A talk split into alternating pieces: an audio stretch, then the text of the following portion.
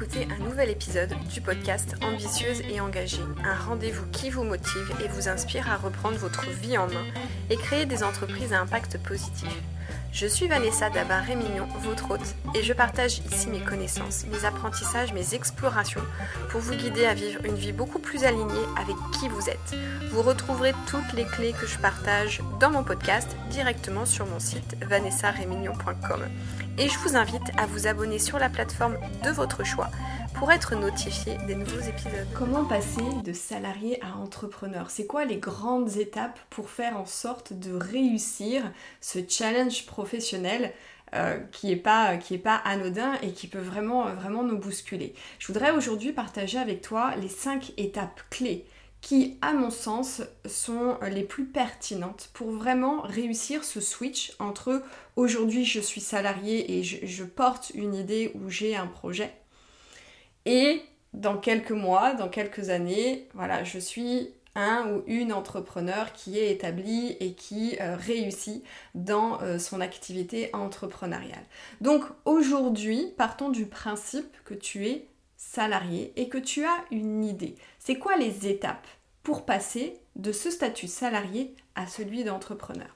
La première chose, c'est de vraiment être très clair sur ce qu'on appelle le, fameux big why, le, pourquoi, pourquoi aujourd'hui tu veux entreprendre, pourquoi aujourd'hui tu veux être une contribution pour le monde, c'est quoi le message que tu portes et la vision? C'est vraiment la première chose qui, à mon sens, sont essentielles avant même de commencer à, réfléchir vraiment euh, sur euh, la structuration de ton modèle d'affaires. Donc, quelle est aujourd'hui ta raison d'être? Et quelle sera celle de ton entreprise. C'est quoi le, pourquoi? C'est quoi la grande motivation qu'il y a derrière ce désir d'entreprendre? Si aujourd'hui tu me parles de j'ai juste envie d'être euh, libre, j'ai juste envie d'être indépendante, euh, voilà, et de pouvoir concilier les deux, cette fameuse liberté euh, financière, je t'arrête tout de suite, c'est vraiment pas la, la, bonne motivation. C'est pas quelque chose qui va être suffisamment connecté à ton énergie, à ton carburant, à ton cœur pour que tu puisses vraiment réussir ce, passage, passage-là. Donc, ça peut être une motivation, mais c'est pas ce qui va vraiment te donner par la suite le carburant nécessaire pour dépasser les obstacles et les difficultés que tu rencontreras sur ton chemin. Donc voilà, réfléchis euh, vraiment à cette question et pour ne pas répondre à cette question de façon euh, superficielle, tu peux t'amuser à faire ce fameux exercice des 7 pourquoi. Pourquoi aujourd'hui j'ai envie d'entreprendre? Pourquoi aujourd'hui j'ai envie de créer une entreprise à impact? Et à chaque réponse que tu donnes, tu creuses. Pourquoi? Pourquoi? Pourquoi? Et là, tu vas toucher euh, quelque chose qui est vraiment très fort et c'est là-dessus euh, qu'il faudra que tu euh, que tu t'appuies. Et la vision, bah, où est-ce que tu veux être d'ici, je sais pas, un an, trois ans, cinq ans? C'est quoi le, cap, la direction que tu as envie de te fixer pour pouvoir avancer à ton rythme euh, mais avancer euh, sûrement vers l'atteinte de ton objectif. Donc avoir cette vision euh, sur là où tu as envie d'être avec ton entreprise d'ici quelques, temps, ça c'est vraiment aussi important. Ça permet finalement, bah, comme un capitaine de son navire, hein, d'avoir tout simplement un, cap et de, de passer du point A au point B. Ça va t'éviter bien évidemment de prendre de mauvaises décisions et de t'éparpiller. Donc ça, c'est vraiment la première étape.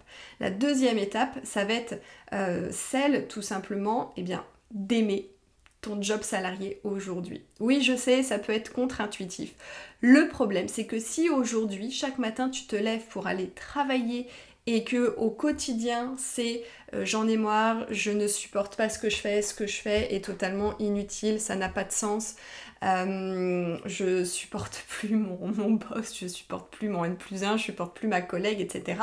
Euh, si tu es tout le temps dans des pensées négatives, si tu es tout le temps en train de râler, si tu es tout le temps en train de blâmer les autres, les circonstances ou même toi-même, en fait, tu peux pas rentrer chez toi le soir à 18-19 heures et retrouver de l'énergie pour pouvoir travailler sur la structuration de ton modèle d'affaires, la création de ton entreprise et son lancement. Ça n'est pas possible.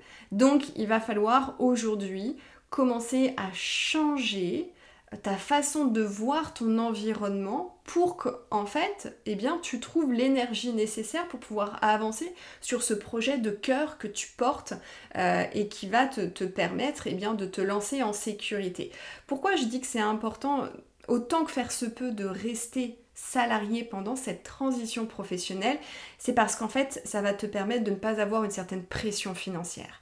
Parce que quand on a une pression financière et qu'on est en train de créer ou de lancer ou même déjà entrepreneur, en fait, on est dans une énergie de manque. Et par voie de conséquence, c'est pas ce qu'il y a de plus euh, porteur euh, pour obtenir les résultats que l'on souhaite avoir dans notre entreprise. Donc le fait de ne pas avoir cette pression financière, c'est vraiment quelque chose qui est, euh, qui est positif. mais la contrepartie, c'est qu'il va falloir que tu changes ton regard sur tout le négatif que tu peux voir dans ton environnement euh, professionnel et porter ton attention, mettre ton focus sur tout ce qu'il peut y avoir de, positif. Et bien évidemment de changer de paradigme par rapport aux circonstances, aux situations professionnelles que tu peux euh, régulièrement euh, rencontrer.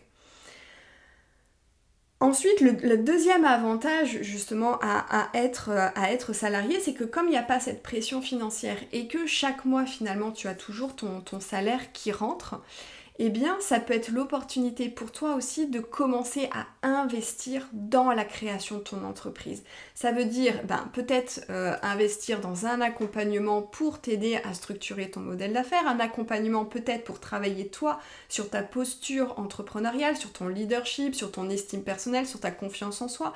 Ça c'est vraiment aussi quelque chose de, euh, de très important. Et ça peut être aussi tout simplement de pouvoir commencer à déléguer certaines tâches.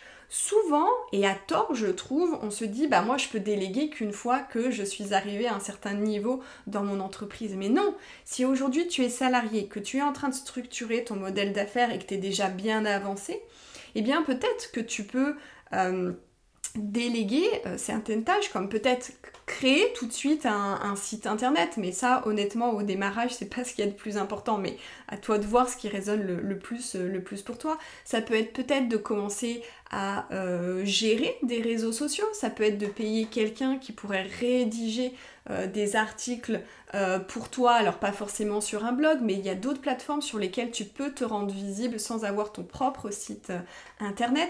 Enfin, il y a plein de choses qui peuvent en fait finalement t'aider à accélérer le processus de la création de ton entreprise. Et moi, mes, mes clientes, quand je les accompagne dans le leader ambitieux et engagé et qu'elles sont encore salariées ou alors qu'elles ont un, capital financier conséquent ou plutôt bien pour pouvoir faire ces investissements-là, mais je les invite à le faire parce que ça fait gagner énormément de temps.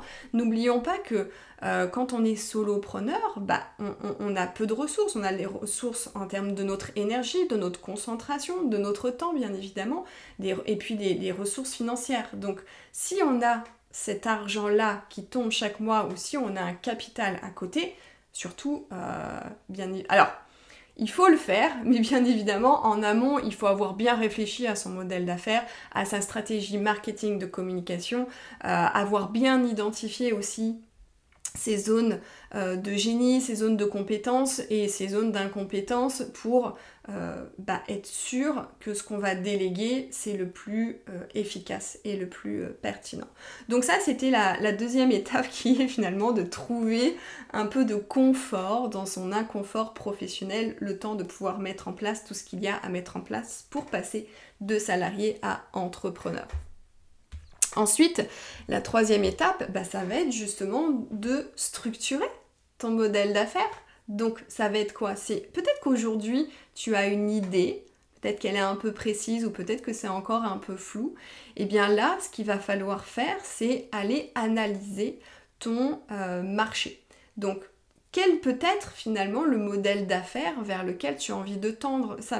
Quoi finalement euh, l'activité de ton entreprise? Vendre des produits, prestation de services, euh, un, abonnement, peut-être créer une marketplace, euh, peut-être ou, créer, tu sais, les, plateformes de mise en relation de particuliers entre professionnels, par exemple. Peut être aussi la création d'un logiciel, pourquoi pas, ou d'une application mobile. Donc, quel, quel serait pour toi le modèle d'affaires qui serait le plus juste pour toi et surtout qui euh, te correspondrait le plus. Donc ça, c'est la première question à se poser lorsqu'on commence vraiment à envisager la structuration de, son modèle d'affaires. Ensuite, tu vas te demander bah, qui j'ai envie de servir. Hmm. Avec qui j'ai envie de travailler, quelle est, la, quelle est ma cible idéale, quelle est la communauté avec laquelle bah, j'ai envie de partager mon message, j'ai envie de partager peut-être mes produits, enfin du moins de partager ma, solution. Donc ça c'est vraiment aussi euh, essentiel. Je pense que c'est vraiment euh, la base, base, base euh, du, du, modèle d'affaires, c'est à qui à qui je, à qui je m'adresse, euh, qui je, souhaite euh, aider, auprès de qui j'ai vraiment envie d'être une, une, contribution. Et donc là, ça va te demander eh bien, euh, de faire quelques recherches, de faire des analyses démographiques pour identifier dans quelle tranche d'âge se situe ta cible. Est-ce qu'elle est plutôt urbaine ou est-ce qu'elle est plutôt euh, de, la campagne? Euh, Est-ce que c'est quelqu'un qui euh, est plutôt, je sais pas, salarié, employé Ou est-ce que c'est quelqu'un qui est plutôt dirigeant, entrepreneur, etc. C'est vraiment, dans un premier temps, c'est brosser le portrait de cette personne idéale avec qui tu as envie de, envie de travailler. Ensuite, ça va être ta proposition de valeur. La proposition de valeur, c'est c'est quelque part ton offre, c'est la solution que tu as envie d'apporter au monde, mais avec ta propre valeur ajoutée. C'est quoi ta valeur ajoutée par rapport à la concurrence? Qu'est-ce que tu vas apporter de plus que la concurrence n'apporte pas? Donc dans cette réflexion-là, oui, il va falloir aller regarder la, la concurrence, mais c'est aussi regarder à l'intérieur de toi, de te dire c'est quoi ma valeur ajoutée, qu'est-ce que je peux apporter de plus? Et qui va répondre au mieux au plus proche du besoin de ma cible, de ma cible idéale. Donc ça, ça va être notre troisième, notre troisième étape. La quatrième étape, eh bien, c'est d'aller faire en sorte que notre idéal, que toute la réflexion qu'on a pu avoir en amont, match avec la réalité. Ça veut dire qu'on va aller tester sur le terrain notre idée pour se dire, eh ben oui, ça fonctionne, c'est viable, il y a un marché, il est mature, les gens sont prêts à, acheter ce que je propose.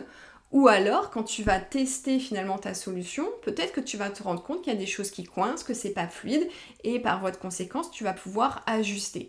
Donc ça, ça se fait vraiment en amont. Et quand on est salarié, bien sûr, ça va demander plus d'organisation, ça va, ça va demander plus de temps et d'énergie mais au moins lorsque le jour où tu vas donner ta DEM ou euh, que tu vas négocier ta rupture conventionnelle ou que sais-je, à partir du moment où tu vas quitter ton entreprise, eh bien, tu auras tout entre les mains pour gagner du temps lorsque eh bien, tu vas vraiment commencer à euh, vouloir vivre de ton activité euh, entrepreneuriale. Donc, on teste on va vraiment à la rencontre de cette cible idéale. Si aujourd'hui tu as envie de travailler euh, peut-être avec des entrepreneurs qui ont vécu un burn-out, par exemple, eh bien peut-être que c'est une... Donc ce sont une catégorie euh, entrepreneurs ou peut-être euh, dirigeants. Ils ont vécu un burn-out. Pour toi, c'est tranche d'âge 42, 48 ans, par exemple. Euh, ce sont euh, des gens qui euh, sont plutôt domiciliés en ville, ils ont une activité sportive à côté, ils appartiennent à un club, enfin tu vois, ça c'est le travail que tu as fait en amont et tu vas aller en fait rencontrer ces personnes-là sur le terrain pour leur poser des questions encore plus précises. C'est quoi leur quotidien? C'était quoi leur vie avant de tomber pour burn-out? Est-ce qu'il y a eu des signaux?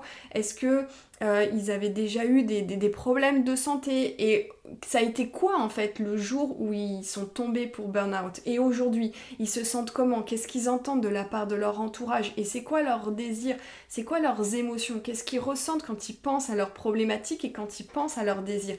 C'est tout ça en fait qu'il faut aller chercher quand on, est dans cette phase-là d'affiner son modèle d'affaires.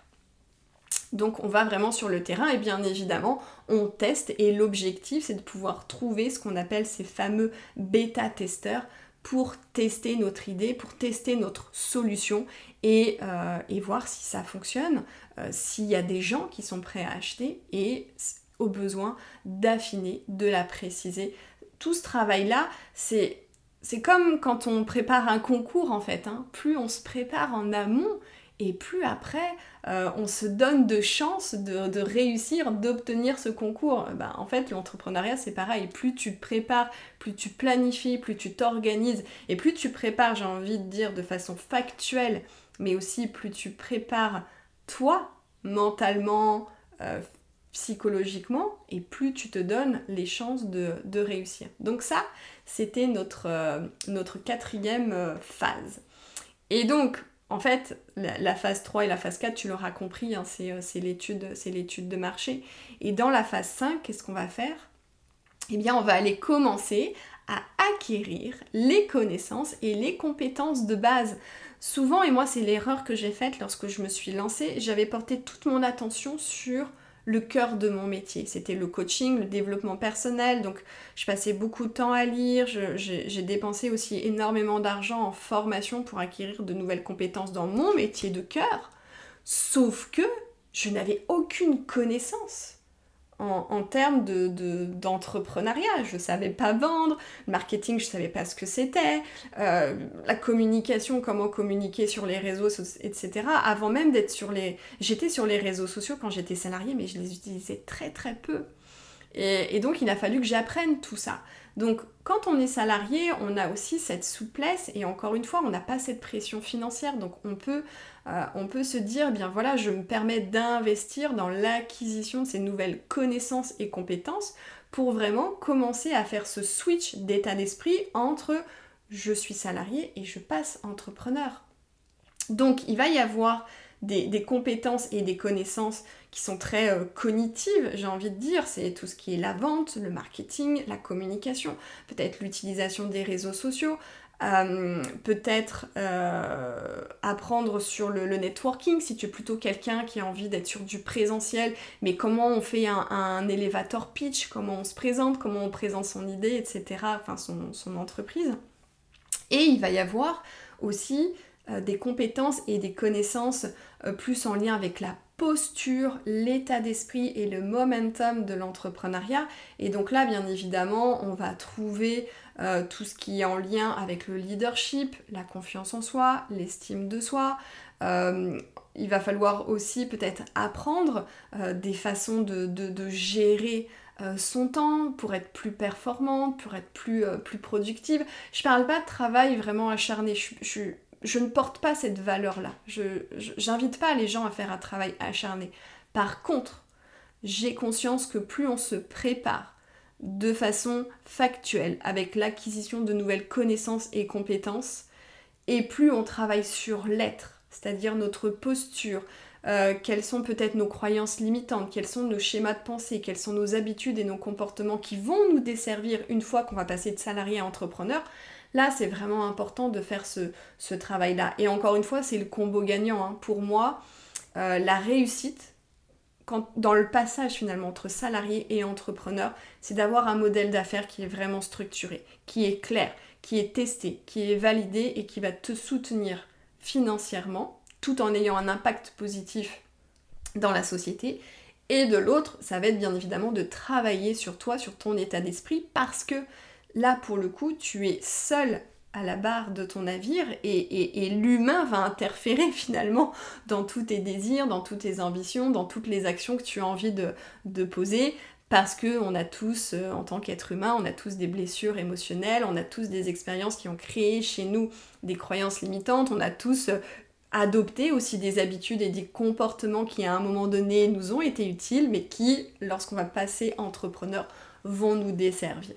Donc si je devais synthétiser ce que je viens de te partager là, aujourd'hui, pour mettre toutes les chances de ton côté, pour passer de salarié à entrepreneur, c'est autant que faire se peut, tu l'auras compris, rester salarié, je sais, ça demande beaucoup d'organisation, d'engagement et d'énergie et je le vois très bien avec, euh, avec mes clientes. Mais c'est ce qui te permet de ne pas avoir aussi cette fameuse pression financière, tu as vraiment ce coussin financier, tous les mois le, salaire euh, continue de tomber et euh, de l'autre côté, ben, tu peux toi commencer vraiment à te préparer. Bien évidemment te préparer dans la structuration de ton modèle d'affaires, donc faire ce travail d'analyse et faire ce travail d'introspection. Qu'est-ce que j'ai envie de vivre dans mon entreprise? Quelle est l'entreprise que je veux créer, qui, va me soutenir qui, financièrement, qui va me porter, qui va me permettre vraiment d'être une contribution pour le monde, tout en ayant un équilibre de vie. Tu l'auras compris, je suis pas dans cette valeur de il faut euh, travailler de façon euh, acharnée. Pour moi, ça n'a pas de, ça n'a pas de sens. Et euh, et de l'autre, eh bien commencer peut-être à faire ce, travail sur, l'être euh, en investissant peut-être auprès d'un thérapeute ou auprès d'un coach euh, en fonction de, ton histoire personnelle et en fonction de des blocages que tu peux rencontrer toi aujourd'hui dans, ta vie de tous les jours. Et ça va bien évidemment t'aider aussi à euh, passer et à faire ce, fameux euh, grand saut et de quitter cette posture salariée pour endosser celle de, d'entrepreneur. Si tu penses que euh, cet épisode peut grandement aider d'autres personnes qui sont dans la même situation que toi et qui rêvent de liberté, d'équilibre, d'abondance, et bien évidemment qui rêvent de remettre du sens dans leur vie professionnelle, eh bien n'hésite pas à partager ce contenu et on se retrouve très prochainement pour un nouvel épisode.